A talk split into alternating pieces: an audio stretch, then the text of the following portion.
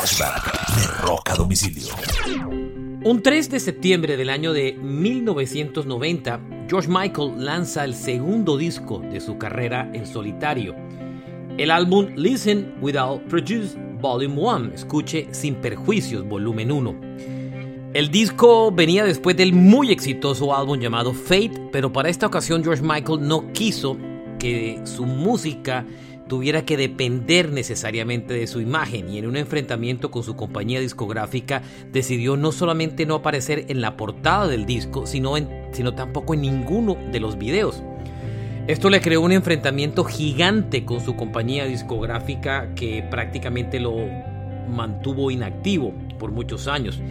El disco fue tremendamente exitoso y con el tiempo se ha convertido en un gran clásico, que es el álbum de canciones como Praying for Time y Freedom 90, entre otros. Este es un flashback de rock a domicilio.